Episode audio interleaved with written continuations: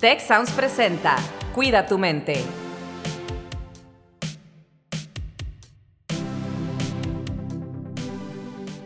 Hola, ¿qué tal? Les damos la más cordial bienvenida a este su podcast Cuida tu mente.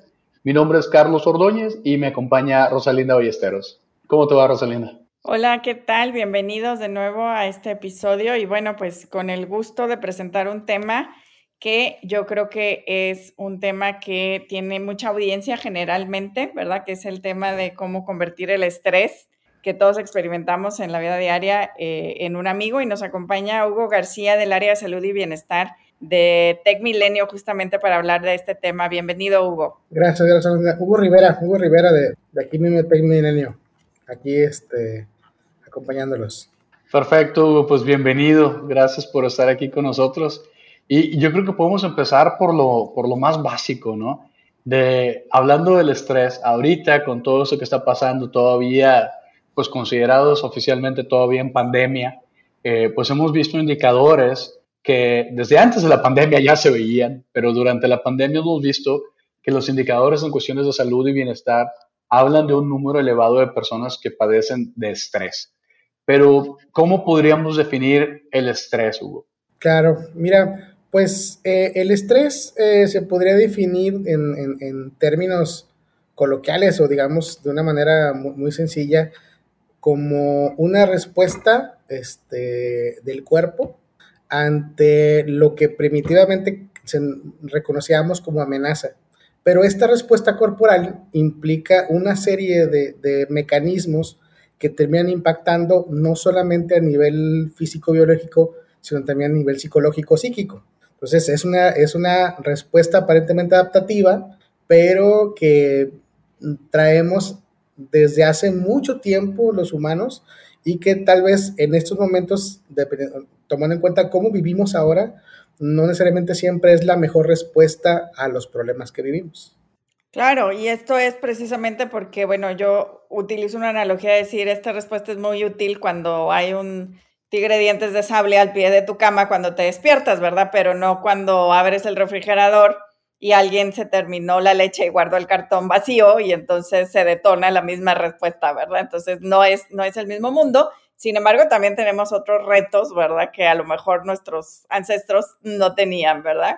Eh, o no percibían de igual manera que nosotros, ¿no? Y bueno, el entender así el estrés como una respuesta biológica, pues entonces nos hace comprender que todos lo tenemos, ¿verdad? No es que yo no lo pueda manejar, que a veces es un tema eh, que creo que es muy recurrente también el decir, yo no sé manejar el estrés o incluso me han dicho o pareciera que en las organizaciones se buscan personas que puedan manejar el estrés, ¿no? Entonces, este, eh, este tema, entonces, si todos tenemos esta respuesta, ¿cómo debemos manejarlo, Hugo? ¿Qué hacemos? Pues ahorita que comentabas, eh, también a veces utilizo esa misma analogía y lo primero que nos preguntamos es dónde está el tigre, ¿no? O sea, eh, a partir de la respuesta biológica, como decíamos, o el sentirme, la respuesta, el disparo de adrenalina, el, sentirme enojado por algo que para otra persona puede ser, oye, pues es un simple jugo, se lo tomaron.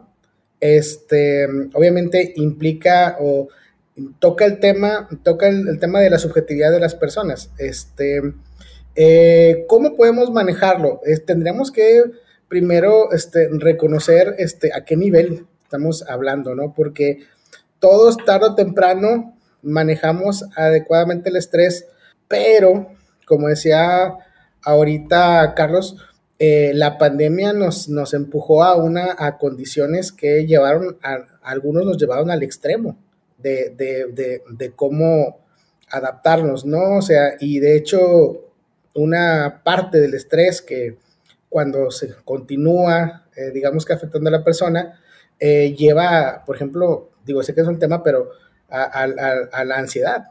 Entonces, ¿qué es lo que puede pasar antes de, de pensar en manejarlo? Es que cuando el estrés está ahí de manera continua, y no hay veces que ni siquiera reconocemos justamente qué es lo que nos está afectando, se puede convertir ya en un, cuadro de ansiedad. Ahora, ¿cómo lo podemos manejar?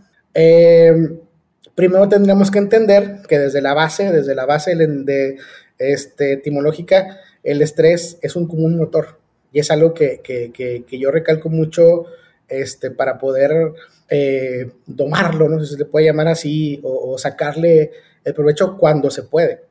Este, es un motor también. Entonces, eh, el que podamos reconocer que, que algo nos, nos, nos, nos, empuja, nos está activando las alarmas, nos está empujando a movernos, eh, puede ser este, parte de la solución. ¿Qué es lo que pasa? Que hay veces que como no reconocemos cuál es el, cuál es el simbolismo o el significado de lo que nos estresó, ¿qué fue? Solamente estamos enojados, estamos este, sin saber qué y empezamos a caer en, una posición donde se perpetúa esta, este sentimiento, ¿no? O esta serie de emociones, que ya se bajan a emociones. Nuevamente estoy enojado, estoy asustado, me siento tenso, eh, tengo muchas ganas de tronarme los, los dedos de, los, dedos de las manos, este, estirarlos, estirarlas este, los hombros. Entonces yo creo que por ahí podríamos empezar a, reconocerlo, ¿no? ¿Cómo este, convertirlo en un motor? Yo creo que la, reflexión y la autoexploración acerca en nosotros mismos es bien, bien importante. Sabemos que hay, hay, este, herramientas como el mindfulness, pero tal vez no tendríamos que irnos tan, pues tan para allá, ¿no? O sea, este, a veces el detenernos un momento, decir, ¿por qué estoy enojado? Es suficiente. ¿Con qué lo conecto? Oye, resulta que el yogur o el jugo que se tomaron era el jugo que había yo comprado anteriormente para mi dieta porque quiero cambiar de régimen, porque quiero mejorar mi alimentación. Entonces tenía un significado bien importante para mí. Entonces que mi hermano, que mi mamá se lo tome, implica este, algo que, me, me, termina convirtiéndose en un tropiezo muy grande en, por ejemplo, en mi proyecto de vida, ¿no? O en mis, en mis planes. Por eso la importancia, por eso el significado. Ya reconociendo el significado, podemos plantear entonces si podemos solucionarlo o no. No sé si me explico. Entonces, pero yo creo que lo primero sería eso, voltear un poquito para atrás cuando te sientes con estas, este, estos impulsos este, en el estrés, que, que también es un poquito subjetivo porque eh, como por ejemplo hay disparos de adrenalina, este, hay este, con actos, por ejemplo, de enojo, de pronto de frustración, cada quien lo vive diferente. No sé si, por ejemplo, saben, bueno, todos sabemos esta, esta, esta idea clásica de huir o atacar. Entonces, este, yo tengo que reconocer cuál es mi estilo personal. Hay personas que somos bien evasivas y cuando estamos muy estresados no queremos saber nada de nadie. Entonces nos, nos alejamos, nos alejamos, nos alejamos y eso impide, por ejemplo, una retroalimentación. Por el contrario, hay quienes somos muy combativos. Y si, si yo me, me, excedo en la combatividad, en, en, el ser activo, voy a estar actuando de manera impulsiva sin tampoco darle ese espacio, ¿no? Entonces, este, primero a lo mejor después de reconocer el estilo personal, sería es ubicar el cómo me estreso. Oye, Hugo, por ejemplo, nosotros tenemos por, los datos de las investigaciones y lo que hemos leído también, eh, un, tipo de estrés que se manifiesta mucho en nuestra población estudiantil, pues es precisamente lo que se llama como el estrés académico. ¿Cómo podríamos reconocer este estrés académico? Porque obviamente hablamos ahorita de que, bueno, si alguien se tomó mi jugo y me hace enojar y todo, ¿no? Pero el estrés académico, que es lo que padecen miles o millones de estudiantes tal vez, ¿no?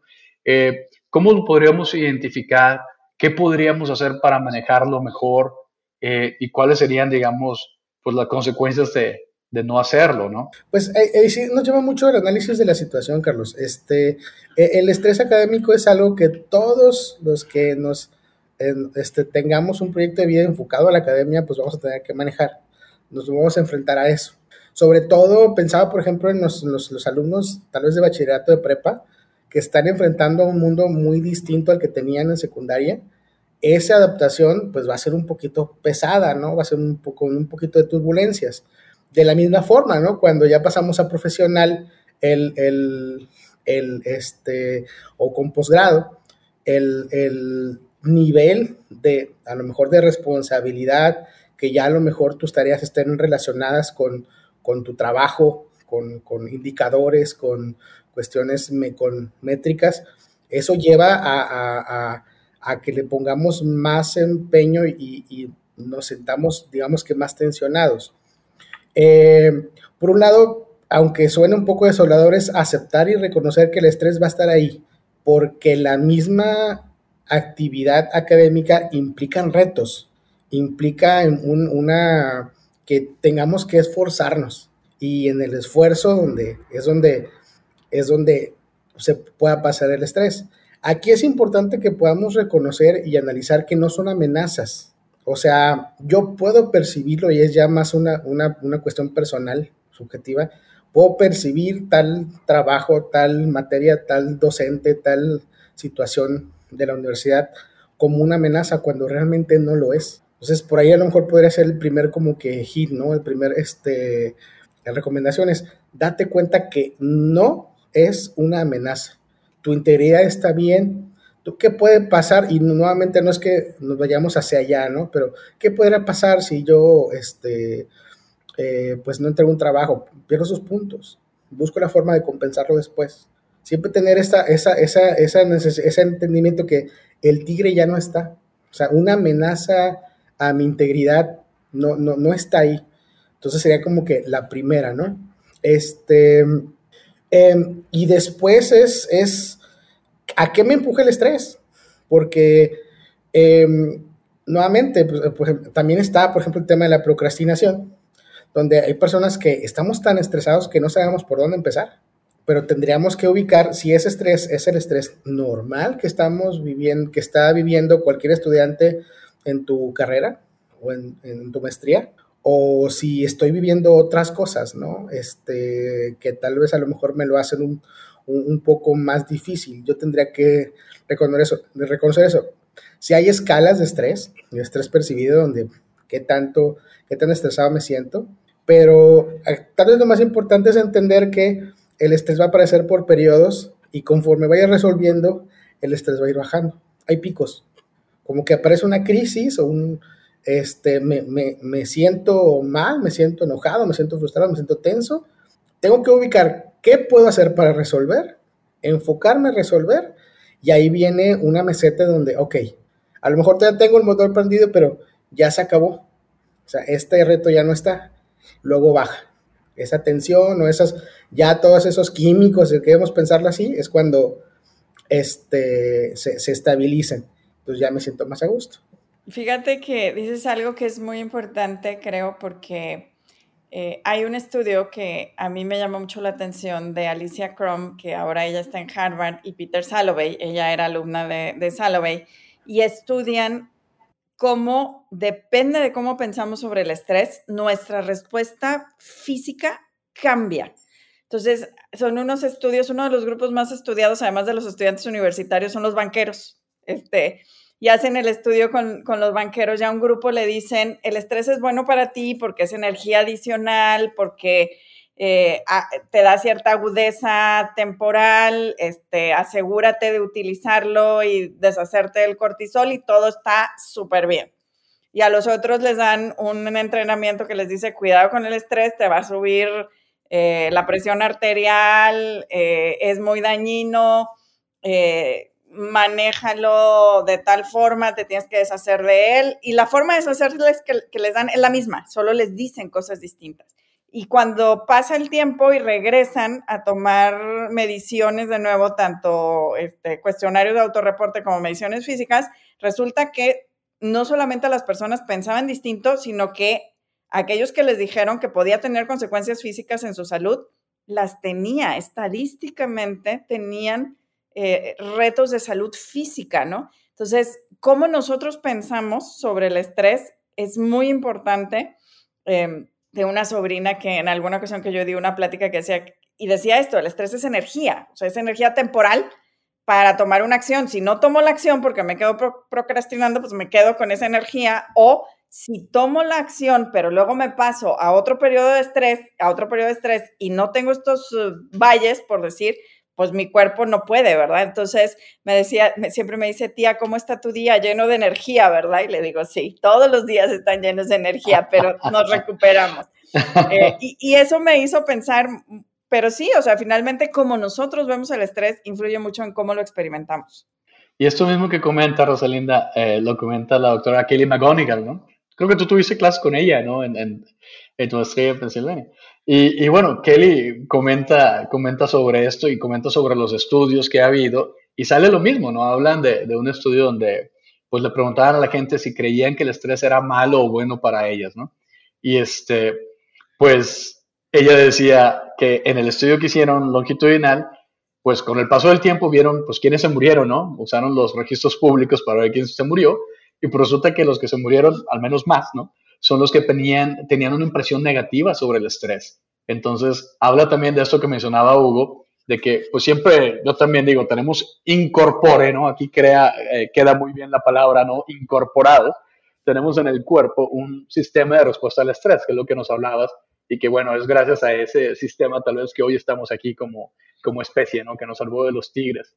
Pero también eh, tuve la oportunidad, eh, ya hace muchos años, a finales de los noventas, estaba trabajando yo en, Colorado, en una organización allá, y tuvimos la oportunidad de, de hablar con, con el doctor Peter Hansen, que en ese momento presentaba un libro que se llamaba Stress for Success.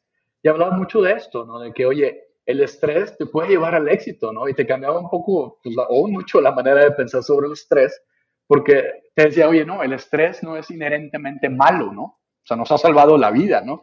Entonces, el estrés no es malo, sino lo que es malo es no saberlo manejar, que es de lo que hablabas ahorita con el ejemplo también de los banqueros y todo eso, y cómo te va influenciando la manera en que piensas eh, sobre el estrés, ¿no? Y también por pues, los datos que traemos sobre la gente que piensa como que está padeciendo un estrés incapacitante y un estrés pues no incapacitante, ¿no? Entonces son cosas ahí bien interesantes que nosotros vivimos como personas. ¿Cómo ves, Hugo? Claro, sí. Aquí tal vez, fíjate, por eso, ahorita que hablaba acerca de los estudios, por eso la mayoría de las escalas este, que se utilizan, este, que son la mayoría de autoinforme, eh, trabajan con el concepto de estrés percibido, o sea, la autopercepción del estrés. Pero aquí tal vez lo que sí sería bien importante es no quedarnos o no cometer el error de pensar de que todo es percepción. O sea, de que solamente, este, eh, entonces como si yo pienso que estrés es un, es un motor, entonces voy a estar siempre, como decía ahorita Rosalinda, en los picos, ¿no? Este, día, día, día, mes tras mes, tras mes, tras mes. No, no, o sea, el cuerpo también se cansa. Una de las cosas que pasa, una de las razones que en algunas investigaciones se han encontrado, este, de el concepto de procrastinar, por un lado puede ser como una especie de cortocircuito de no sé qué hacer, aparte que analizaría acerca de qué objetivo quiero y no me, a lo mejor no me he planteado algo personal a donde quiero llegar, pero la otra es estar en, en, en casi en una posición como de burnout, en donde debido a que estuve usando tanto ese motor del estrés, de, de, de la tensión, porque sabemos, nosotros nos gusta, a nosotros los que trabajamos acá nos gusta mucho la adrenalina, nos encanta el, justamente este, lo que sigue, lo que sigue, lo que sigue, lo que sigue, eh, y es lo que puede ser a veces peligroso, y, utilizar a lo mejor un discurso donde diga, sí, el estrés es, puede ser tu aliado, es, es, pues sí, por un lado, pero por otro también tendríamos que reconocer en qué momento es, tenemos que, que, que parar, ¿no? Este, eh, y no subirnos tal vez en estas lógicas donde que, que, todo se utilice, como que todo es a favor de que se logre la, la actividad. Yo no sé, este, sinceramente soy muy, muy, este, estoy muy a favor de que si, por ejemplo, algún alumno este, se da cuenta que efectivamente tiene una carga laboral particular, si a lo mejor tiene un problema en casa, oye, disminuirle una materia, pues tal vez no sería algo descabellado. Este, claro que, aproveche, que qué bueno que reconozca, por ejemplo, que pueda sacar la, este, provecho a sentir a esta tensión que genera decir, tengo que hacer esto para el viernes, tengo a la vez esto, esto con la familia, todo esto nuevamente, este tren de adrenalina, pero que también uno pueda decir, ¿sabes qué? Creo que ya es suficiente, ¿no? O sea, o necesito descansar por este momento. O sea, eso también es bien importante y va a permitir justamente que el cuerpo se depure, que la mente se aclare y que después cuando te puedas subirte en este nuevamente, este, como sube y baja, ¿no? En este, este tío vivo de la, del, del estrés, lo aproveches de la mejor manera posible. Por supuesto, yo estoy completamente de acuerdo, ¿no? Y creo que eh, una de las cosas es precisamente que pasamos de un, de un estresor a otro, ¿no? Y, y en los roles, como, como bien dices, ¿no? Entonces, si hay un, una persona que está estudiando, un estudiante, y tiene estresores en otra parte de su vida que no tiene que ver con el, con el estudio, pues somos uno solo, ¿verdad? Y está todo junto, ¿no? O al revés, si tienes estresores en tu parte personal o eh, en algún tema económico, ese estresor, pues no puedes eh, como, decir, en este compartimento la adrenalina sí está y en este no está, ¿verdad? Entonces, sí, claro, yo creo que uno de nuestros más grandes retos es aprender a descansar y eh, no tener esta cultura que creo que cada vez estamos saliendo más de ella, pero que la vida contemporánea nos lleva mucho a estar continuamente ante estresores, ¿no? Ante retos en cada uno de los aspectos que tenemos de nuestra vida y salimos de un estresor, por ejemplo, después de un examen, pues me meto al tráfico y luego llego a la casa y hay temas a resolver y traigo un problema económico y luego viene un tema de salud de un familiar, pero todo eso es a la misma persona, ¿no? Entonces, finalmente, sí hay que entender también cómo descansar, ¿no? Cómo darnos esas pausas descansar para que entonces sí, como bien dices, podamos subirnos o con más velocidad o aguantar una ola más, más alta la siguiente vez, ¿no? Me encantó la analogía. Claro, este, em, ahorita que me comentabas, eh, estaba recordando un, foro este, empresarial que estaba apoyando, alguien me preguntaba, este, ¿qué puedo hacer para tener más objetivos y proyectos de los que tengo? Y de inicio, ¿no? O sea, como que más, más, más, más, más mejor, más te preguntaba, bueno, eh, eh, y, pues, ¿qué andas haciendo ahorita, no? O sea, un poco acerca de tu, tu situación actual.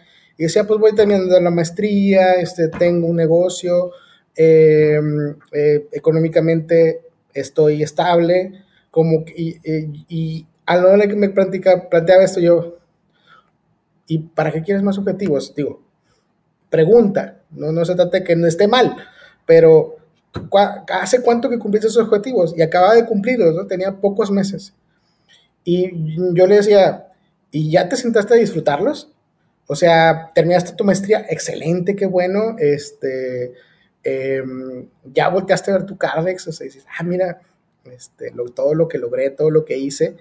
Em, antes de, de plantearte algo que sigue, pero que puede llegar a un sinsentido en el sentido, eh, este, y sobre todo, tiene que ver mucho con el estrés, porque eh, en, el, en el avance sin sentido, es donde, como decía ahorita Carlos, se, nos puede quemar la máquina. Es avanzar y avanzar y avanzar y avanzar y avanzar y avanzar, hacia donde no sé. Ah, porque a lo mejor este, alguien me, me, me, me, dijo que podía hacer yo tal cosa, pero no me lo he planteado yo. Entonces, este, esos son el tipo de recomendaciones que pueden ayudar a manejar el estrés el, que, em, el que emprendamos luchas o emprendamos retos que sí sean personales y que sean conscientes para que sea la responsabilidad, es uno, de hecho, desde McKellen, en, este, la teoría de, las competencias, la responsabilidad empuja al sujeto a, lograr cosas. O sea, pero, ¿y qué responsabilizar? Qué, ¿Cómo tomamos la responsabilidad de nuestras actividades? Haciéndolas nuestras. O sea, si yo tengo una maestría porque me la piden en el trabajo, más allá de que obviamente me va a servir, tal vez no es tan un objetivo mío. Y nuevamente, no es acreditarlo, pero eso va a hacer que al momento en que sube el pico de estrés, no pierda el sentido y a lo mejor hasta no le agarres el gusto. Adelante. Pues sí, hay varias cosas que podemos hacer, ¿no? La famosa corriente ahorita del slow down, ¿no? El, eh, ralentiza o ve un poco más lento, ¿no? Es hacer menos, como decía por acá también Rosalinda, ¿no? Eh, esta parte también de, mindfulness que mencionabas al inicio, que nos puede ayudar a, liberar un poco del estrés, a calmarnos, a liberar un poco de esa ansiedad.